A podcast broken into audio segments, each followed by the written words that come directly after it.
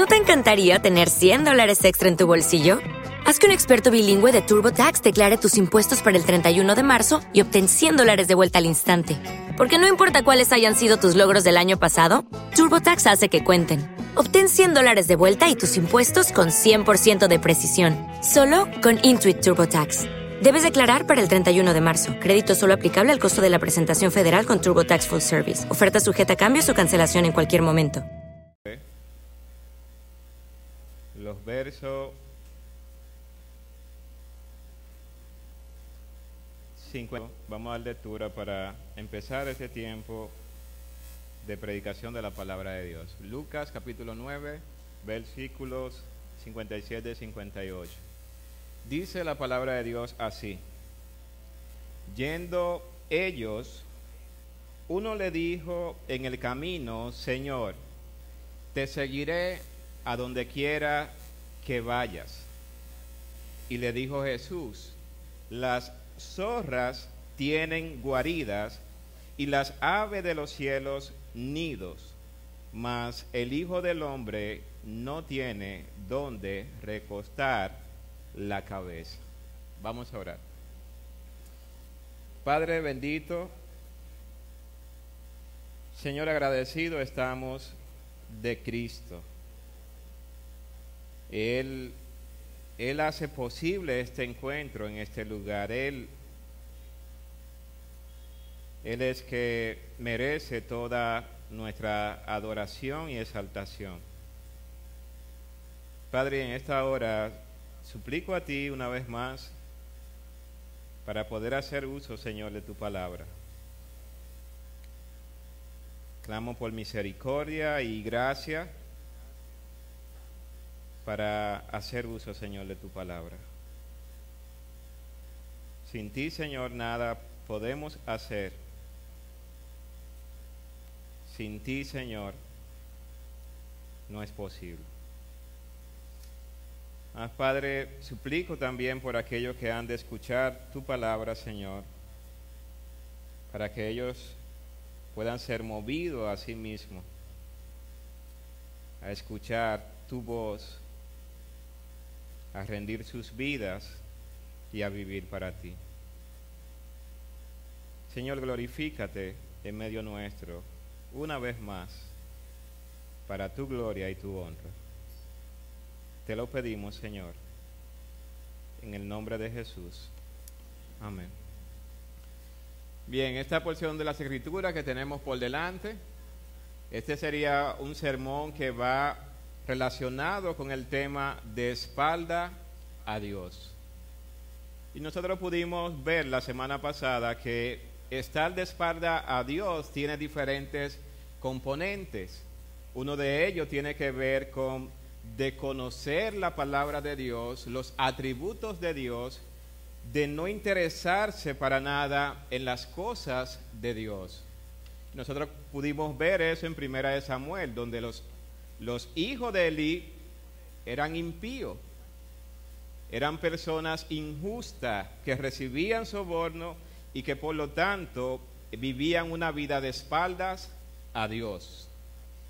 Y más adelante pudimos observar también que los hijos de Samuel, aunque conocían la palabra de Dios, pervirtieron el derecho. Es decir, hicieron aquello que no debían hacer a pesar de tener conocimiento de la palabra de Dios y de estar al servicio de Dios. Pero de igual manera vimos que el pueblo también rechazó el modelo de Dios para abrazar el modelo del mundo. Entendiendo entonces que el modelo del mundo era lo que ellos sí querían y necesitaban, el pueblo en sentido general, representado por los ancianos, le dieron las espaldas a Dios. Y en ese sentido entonces podemos en esta mañana meditar en esa realidad. Aunque el hombre, desde que estuvo en el jardín del Edén, y peca contra Dios, le da la espalda a Dios, vive como esclavo en Egipto luego, y Dios lo liberta de, esa esclavitud, el hombre otra vez vuelve a estar de espaldas a Dios. Y esa es una realidad que nosotros podemos ver a través de toda la historia de la humanidad. El hombre por naturaleza rechaza a Dios, rechaza sus preceptos, sus mandamientos, sus principios, sus enseñanzas y busca vivir una vida de espaldas a Dios. Sin embargo, algo que nosotros sí podemos notar es que a pesar de que el hombre le da la espalda a Dios y busca rechazar a Dios, Dios nunca le ha dado la espalda al ser humano. Dios ha provisto siempre un acercamiento hacia el hombre, de modo que su mano todo el tiempo está extendida para que el hombre pueda tener ese encuentro con su Salvador, con su Señor. Si algo podemos nosotros estar seguros es que Dios nunca ha dado la espalda al ser humano. Una muestra de ello es Jesucristo, el Hijo de Dios que se hizo hombre. 100% Dios, 100% hombre. Vino y habitó entre nosotros vivió la vida perfecta que Dios demanda y murió como el más vil pecador, crucificado en una cruz, abofeteado, avergonzado, humillado. Y es a través de ese sacrificio de Jesucristo que el hombre ahora tiene la oportunidad una vez más de aceptar a Dios, de acercarse a Dios y de aceptar a Cristo como Señor y Salvador. Cristo entonces en su ministerio terrenal, sus enseñanzas eran enseñanzas contundentes, de modo que las personas podían escuchar a Jesús y quedarse admirado de lo que él enseñaba, de lo que él hacía, cómo libertaba a los esclavizados, curaba a los enfermos y cómo daba la vista a los ciegos y a los pobres le era anunciado el Evangelio. Así que Jesucristo es el regalo de Dios para el mundo, para que el mundo pueda volverse de estar de espalda a Dios y tener un encuentro con su Creador y aceptarlo como Señor y Salvador. En este capítulo 9 entonces, que es paralelo con Mateo capítulo 8, verso 18 al 22, el texto nos presenta que yendo ellos, y la idea que está presentando el texto es que Jesús está en camino hacia Jerusalén, donde va a celebrar la Pascua, pero donde también será crucificado. Y esto lo que está presentando es una, el texto presenta que Jesús está en movimiento y yendo por el camino las personas entonces seguían a Jesús. Lo seguían por sus enseñanzas, por sus acciones, hasta por curiosidad seguían a Jesús. Y el texto de Mateo capítulo 18, verso 9, nos dice que este primer personaje que aparece aquí es un escriba. Dice, yendo ellos, uno aunque Lucas no lo identifica, Mateo sí lo identifica. Un escriba le dice, Señor, te seguiré a donde quiera que vayas. Y nosotros podemos pensar, qué pensamiento más noble, qué confesión de entrega y de disposición tiene este hombre, conocedor de la ley, de tal manera que este hombre que conoce la palabra de Dios, que es un defensor de la palabra de Dios, se ha identificado con el maestro y le está diciendo, yo te voy a seguir a donde quiera que vayas. Y es importante entonces conocer un poco de quiénes eran los escribas. En el Antiguo Testamento, figuran como personas que eran los secretarios del, rey o del reino, quienes llevaban los registros de las acciones de los reyes y también de los eventos significativos que pasaban en el pueblo. Más adelante, los escribas tomaron un papel más preponderante cuando regresaron del cautiverio. Esdras es identificado como un escriba. Es decir, ellos pasaron de ser un secretario del rey a desempeñar un papel notorio en la vida religiosa o espiritual del pueblo. De modo que administraban la palabra de Dios, la escribían constantemente para mantenerla y también se encargaban entonces de darle a conocer al pueblo la palabra de Dios. En la época de nuestro Señor Jesucristo, los escribas eran vistos como eh, aquellos que administraban la justicia, pero eran vistos como una autoridad dentro de la comunidad. Es decir, que para conocer qué podían las personas hacer o no, iban muchas veces donde los escriba para que esto le dieran el sentido de la ley. Sin embargo, en el ejercicio de preservar la ley de Dios, estos escribas se fueron a un extremo, de tal manera que se volvieron legalistas. Y, y las discusiones que entonces tenían era, era meditar, ¿qué pasa? ¿Podemos comer el huevo que puso la gallina el día sábado?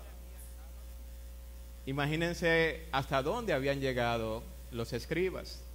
Esas eran parte de sus discusiones. ¿Cuántos pasos se podía dar el día sábado y cuántos no? Se habían ido al legalismo. Sin embargo, ellos sí desempeñaban un papel sumamente importante. Cuando Herodes fue visitado por los magos en Mateo capítulo 2, los magos llegan siguiendo la estrella y van donde el rey Herodes y le preguntan, ellos vinieron a adorar al, Cristo, al Mesías, porque habían visto su estrella. Y Herodes lo que hace es precisamente llamar a los fariseos, a los sacerdotes y a los escribas. Y son ellos los que le dicen, ¿dónde habría de nacer el Cristo? Es decir, que conocían la ley, conocían la palabra de todo el Antiguo Testamento, lo sostenían, lo conocían al dedillo en cierta forma. Sin embargo, en esta porción de la Escritura vemos que hay un escriba que está interesado en seguir a Jesús. Y podemos notar que también hay una entrega aparentemente absoluta de este hombre. Este hombre le está diciendo a Jesús, te seguiré no hasta la esquina, no un poco más para allá, sino a donde quiera que vayas. Te voy a seguir. El versículo 58 entonces nos muestra qué es lo que existe en el corazón de este hombre. Recordemos que este escriba le está, está hablando con Jesús pero está hablando con Dios, que conoce los pensamientos y lo más interno del corazón del hombre. Así que la respuesta que le da Jesús es, Jesús le dice, la zorra tiene guarida y las aves de los cielos nido, mas el Hijo del Hombre no tiene donde recostar la cabeza. Y esta es una respuesta que produce entonces una reacción en este hombre. Un escriba muy instruido en la palabra de Dios, pero un escriba que lo que estaba era detrás de una posición o de mantener la posición de honor que le caracterizaba en ese momento. Ellos estaban buscando un estatus mantener su estatus con la diferencia de que ahora ese estatus social o de honor en la sociedad lo iban a mantener estando ahora con Jesucristo. Y eran personas que tenían muchas posesiones materiales. Cuando nosotros vemos lo que la Biblia nos dice entonces con respecto a los escribas, podemos ver que Jesucristo los confrontó fuertemente a ellos. El capítulo 23 de Mateo, Jesús hablando allí de los escribas y fariseos que casi siempre aparecen juntos. Eh, la mayoría de los fariseos eran escribas, pero no todos, algunos eran saduceos también.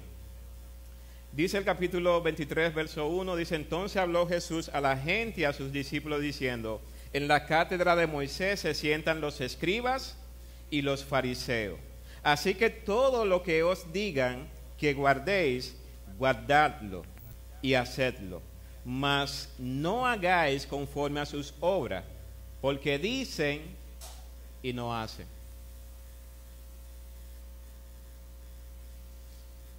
Aquí vemos entonces una característica que tenían estas personas muy conocedores de la palabra de Dios, pero a la hora de llevar a cabo ese consejo o ese conocimiento que tenían de la palabra de Dios, solamente era un conocimiento teórico. Un conocimiento teórico que no, va, no descendía a su corazón. Y estas personas muy conocedores, pero con una vida de espaldas a Dios. Y es por eso que más adelante Jesús va a pronunciar algunos ay, que son una promulgación de juicio contra estos escribas.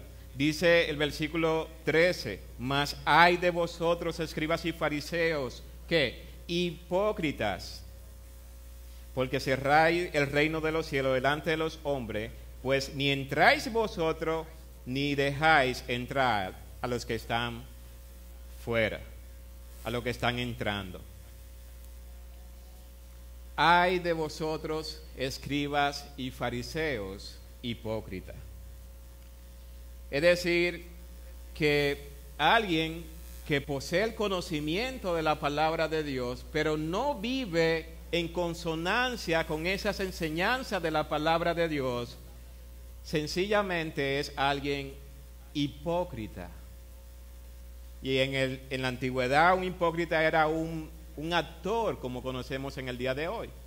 Alguien que era, se ponía una máscara para hacer una obra de teatro y no ser conocido realmente como él es. Un impostor, alguien que simula ser algo que realmente no lo es. Y el texto de la escritura entonces está presentando, ay de vosotros, escribas y fariseos. Es decir, que tener la palabra de Dios es un gran privilegio. Conocerla también es un gran privilegio. Pero de nada sirve que el hombre conozca la palabra de Dios, se identifique como cristiano o como conocedor de la voluntad de Dios y viva una vida totalmente de espalda a Dios. Hipócrita. Es importante escuchar lo que la palabra de Dios está diciendo. Y es Jesucristo que conoce lo más interno del corazón del hombre que está pronunciando estas palabras decir que se conoce a Dios y su vida no es consonante con esa confesión. ¿Y qué sucede? ¿No pasa nada? Sí, sí, dice el texto que pasa algo.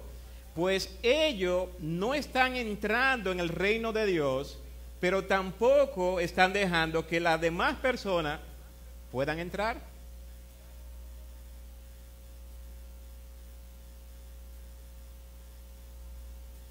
Más acciones que tenían esta persona. Versículo 14 dice, hay de vosotros escribas y fariseos hipócritas, porque devoráis la casa de la viuda y como pretexto hacéis largas oraciones, por esto recibiréis mayor condenación.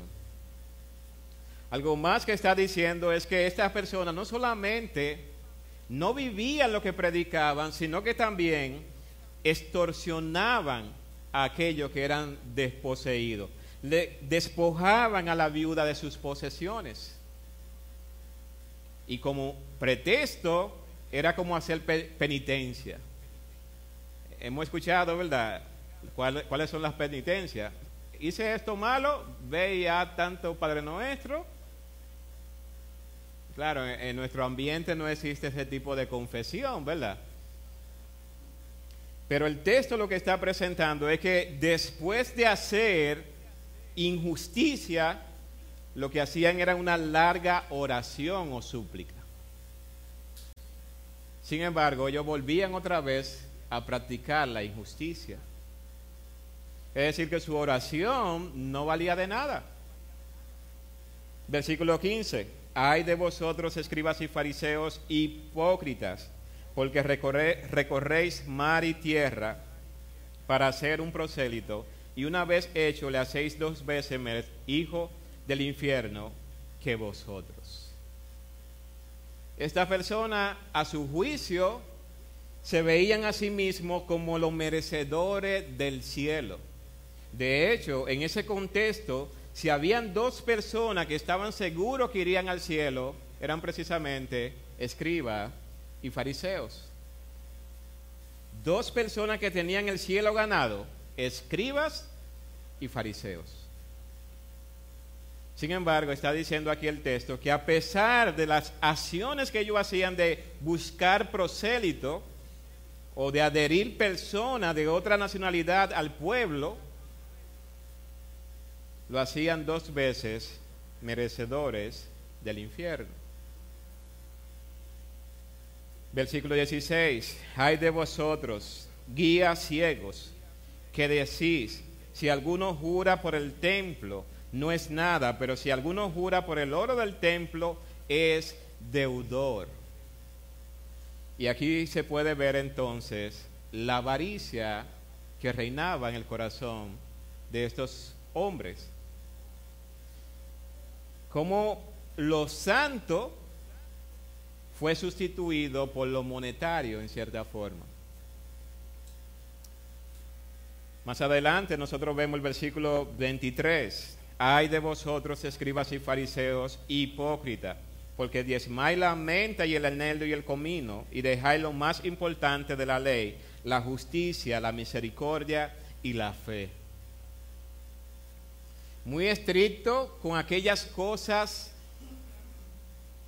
superficiales y con las cosas que son sumamente importantes, ellos lo ponían a un lado. Versículo 25. Hay de vosotros escribas y fariseos, hipócritas, porque limpiáis lo de afuera del vaso y del plato, pero por dentro estáis llenos de robo y de injusticia. Es decir, que estas personas delante de la sociedad eran vistos como alguien honorable. Su vestidura era intachable, estaba sumamente bien alineada. Su presentación era de honor específicamente, pero por dentro estaban llenos de injusticia y de robo. Versículo 27. Ay de vosotros, escribas y fariseos hipócritas, porque sois semejante a sepulcros blanqueados, que por fuera la verdad se muestran hermosos, mas por dentro están llenos de huesos de muerto y de toda inmundicia. Y estas palabras son muy contundentes a la persona no le gusta escuchar ese tipo de palabras. Y Jesús está hablando y le está pronunciando estas palabras, está presentando quiénes ellos son realmente. Hay de vosotros, escribas y fariseos. Vemos entonces que había un énfasis por lucir delante de la persona muy bien pero su interior solamente había podredumbre y descomposición. Jesús está sacando lo que hay en el corazón de estas personas, está mostrando cuáles son sus acciones y su proceder.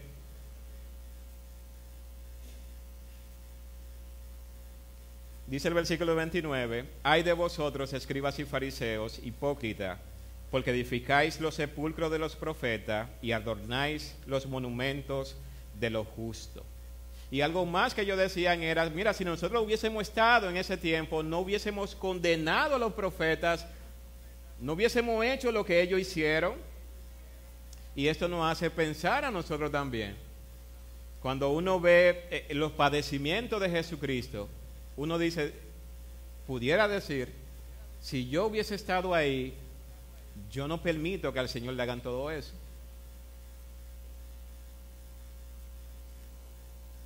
Sin embargo, ellos están haciendo un reconocimiento y se ven a sí mismos como más justos que los demás cuando realmente, cuando harían lo mismo con la persona de Jesucristo, con el Dios hecho hombre. ¿Cómo le condenaron a la muerte? Estos escribas, entonces, es el primer punto y es lo que Jesús está presentando, que para seguir a Jesús es necesario entonces tener muy claro cuáles son las consecuencias de seguir a Jesús. Pues no hay espacio para lo que es la hipocresía. Para decir algo y vivir de espalda a Dios. Personas que pueden decir, no, yo soy cristiano, pero eso es la iglesia. Cuando estoy en la calle tengo que buscármela como un toro. Si tengo que engañar, engaño. Si, tengo que desfraudar, desfraudo. Si tengo que, si tengo que, si tengo que. ¿Qué pasa con las personas que anhelan seguir a Jesús, seguir sus pisadas, ir donde Cristo vaya, ¿qué pasa con las personas? Bueno, lo primero que podemos ver es que debe desechar una vida de hipocresía.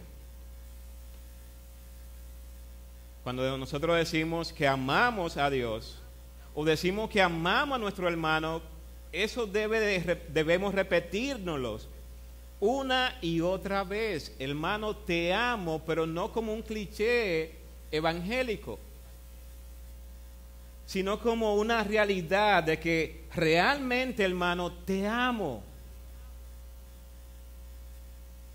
Quiero lo mejor para tu vida. Quiero poder servirte. Quiero poder estar ahí cuando estés afligido, que tú puedas pensar, voy a llamar a mi hermano, porque realmente Él me ama.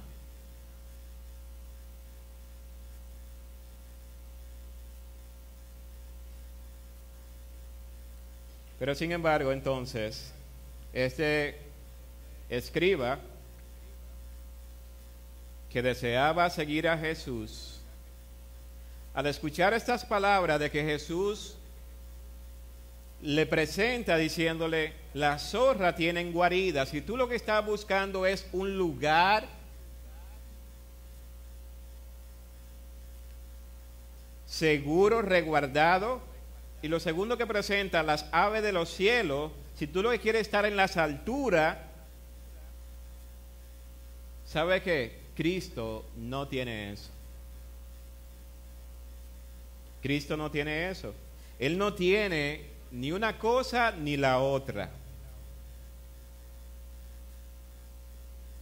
Así que seguramente este hombre, escriba, desistió de su anhelo de poder seguir a Jesús. A pesar de tener el conocimiento, la administración de la ley, y a pesar de ver en Jesús una opción rentable para su posición social. Versículo 59, segundo personaje. Y dijo a otro, sígueme. Imaginemos Dios hecho hombre.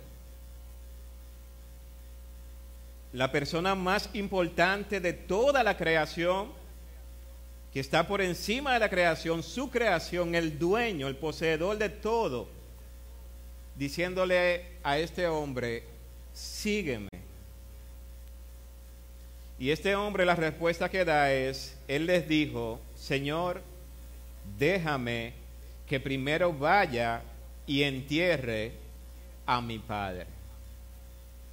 Uno diría que es loable lo que este hombre está diciendo. De hecho, uno pudiera citar el texto de Éxodo capítulo 20, verso 12, ¿verdad? De honrar a su padre y a su madre, que es el primer mandamiento con promesa. O uno de los mandamientos que tiene esa promesa, para que le vaya bien y su vida se alargue sobre la tierra.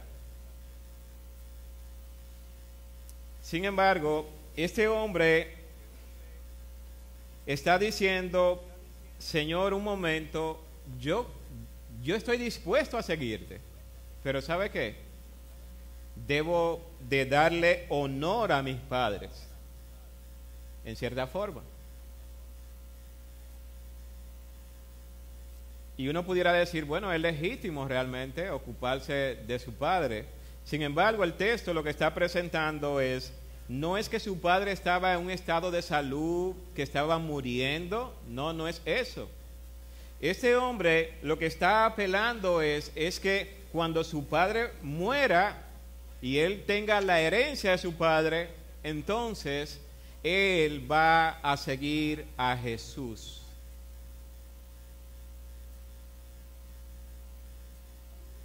Y esta es una condicionante que nosotros escuchamos en el día de hoy. Las personas quieren seguir a Jesús, pero hay un pero. Hay una excusa. Y esto es colocar en un estado de, valor o de importancia una justificación que en cierta forma parece muy válida. Hermanos, querer honrar a padre y madre sin honrar a Dios es pecado. Porque la honra que todo ser humano debe es al creador, al sustentador. Primero, todo hombre necesita someterse a Dios y estar dispuesto a vivir para Él y luego entonces servir con, con esa disposición y esa entrega, servir a las personas que le rodean. Sin embargo, como seres humanos queremos imponer ¿Cuál es el método que funciona? Señor, primero me ocupo yo de lo que yo quiero y luego me ocupo de, tus cosas.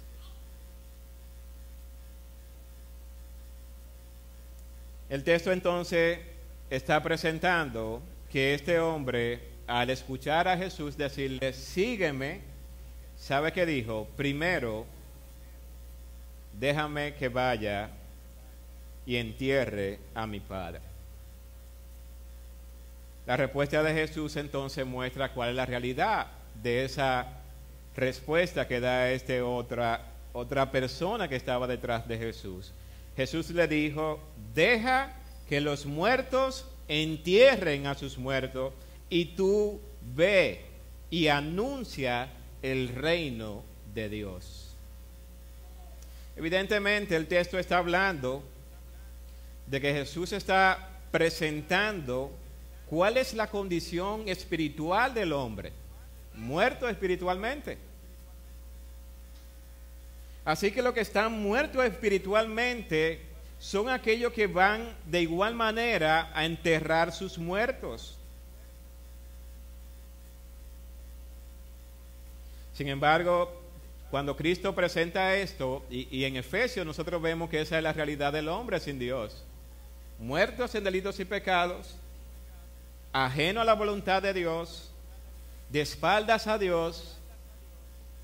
Sin embargo, Jesús dice, deja que los muertos entierren a sus muertos. Y tú, ¿sabes qué debes hacer? Ve y anuncia el reino de Dios. ¿Qué es lo prioritario en la vida de una persona que quiere seguir a Jesús?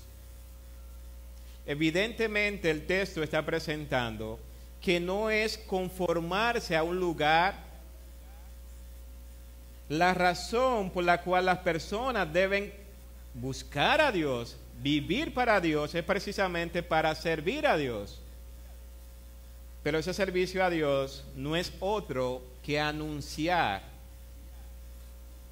el reino de Dios, anunciar a la persona de Jesucristo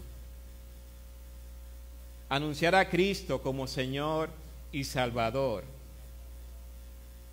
Nosotros vemos entonces que este hombre tenía una buena excusa para no seguir a Cristo, sin embargo, estaba dando la espalda a aquel que es el dador de la vida. Este hombre estaba dispuesto a perder su alma en lugar de entregarla a Cristo.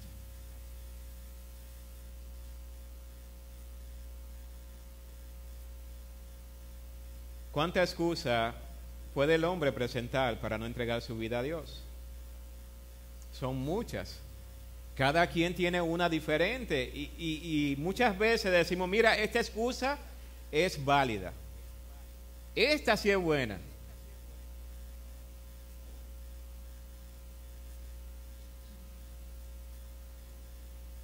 Sin embargo, la palabra de Dios nos dice que seguir a Cristo es anunciar el reino de Dios. Versículo 61 dice, entonces también dijo a otro, te seguiré Señor, pero déjame que me despida primero de lo que están en mi casa. Y este parece, ¿verdad?, también muy piadoso en la excusa que presenta. Este hombre eh, tiene la disposición, le dice a Jesús que lo va a seguir y la condición es, pero déjame que despida lo que están en mi casa los lazos emocionales, familiares. Queremos siempre imponer nuestro modelo por encima del modelo de Dios. Queremos decirle a Dios cómo es que vamos a entregarnos a Él y cómo es que le vamos a servir.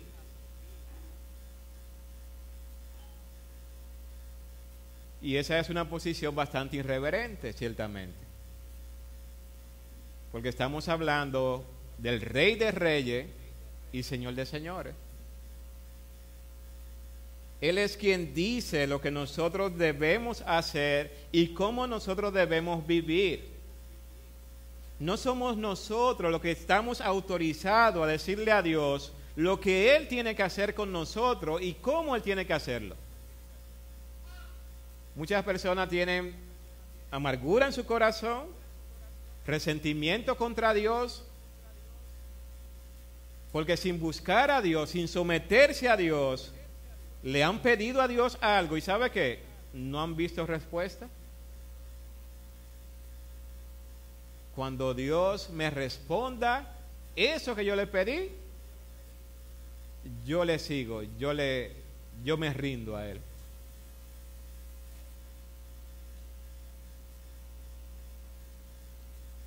Y la respuesta de eso es porque de tal manera amó Dios al mundo que ha dado a su Hijo unigénito para que todo aquel que en Él cree no se pierda, mas tenga vida eterna. Y esta es la condenación, que la luz vino al mundo y sabe que los hombres amaron más las tinieblas que la luz.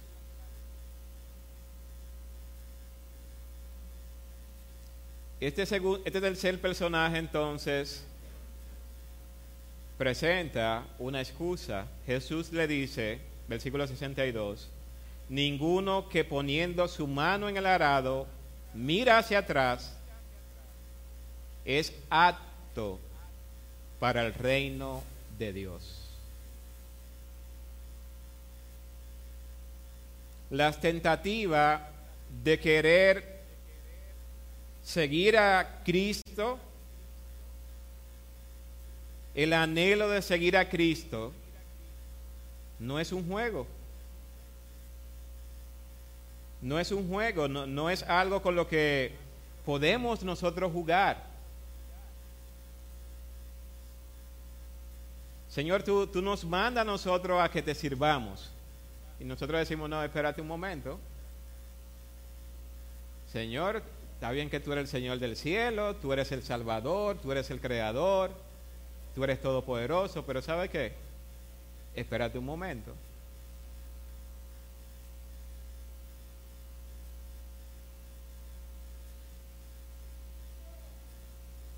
Jesús presenta una realidad que cuando alguien considera seguir a Jesús, debe sentarse y considerar el precio que ha de pagar. Y aquí queda descalificado aquello que una vez que colocan sus manos a la obra para trabajar, miran hacia atrás, no son aptos para el reino de Dios, es lo que está diciendo. Y esto nos hace pensar en la mujer de Lot, ¿verdad? Cuando Sodoma, cuando Dios había mandado el juicio sobre este pueblo, esta comunidad, la mujer de Lot, Lot había recibido la información de que no debían mirar hacia atrás. Sin embargo, cuando huían, la esposa, a espalda de Lot, miró hacia atrás. Y se convirtió en una estatua de sal, dice la escritura. El anhelo de estar aferrado a las cosas de este mundo son las que hacen al creyente, al que quiere seguir a Dios, mirar hacia atrás. Y, es como, sí, quiero escapar, quiero ser salvo, pero no estoy dispuesto a dejar estas cosas. Quiero a Cristo como Señor y Salvador, pero no estoy dispuesto a abandonar una vida de pecado, de hipocresía, Y Jesús lo presenta que aquellos no son aptos para el reino de los cielos. Finalmente entonces podemos nosotros considerar que seguir a Cristo es necesario, pero es necesario entregarnos por completo a Él. No parcialmente, no una parte de mi vida se la entrego a Dios y otra se la entrego al mundo. No es posible servir a dos señores. Vamos a aborrecer a uno, vamos a amar a otro, pero no podemos servir a Dios y a la riqueza, como dice el texto. ¿Cuál es la entrega que nosotros debemos dar a Dios? Pablo, en Gálatas, capítulo 2, nos presenta cómo nosotros debemos entregarnos a Dios. Dice el versículo capítulo 2, verso 20, dice, con Cristo estoy juntamente crucificado y ya no vivo yo, mas vive Cristo en mí y lo que ahora vivo en la carne, lo vivo en la fe del Hijo de Dios, el cual me amó y se entregó a sí mismo por mí. Jesús no se entregó por parte para salvarnos a nosotros. Él se entregó completamente. La única manera de acercarte a Cristo es entregándote completamente, no parcialmente. Es completamente todo nuestro ser, todo lo que somos, todo lo que seremos, a Él le pertenece. Y Él merece toda gloria y toda adoración. Igualmente, Jesús en Juan capítulo 10, verso 27 dice, mis ovejas oyen mi voz y ¿sabe qué? Me siguen y yo la conozco. Si eres una oveja de Cristo, tú estás siguiendo a Cristo, pero en toda tu manera de vivir, no parcialmente, no con hipocresía. Una de las cosas que más daño hacen al Evangelio es precisamente personas que predican, que enseñan, que hablan a otros, pero no viven esa realidad.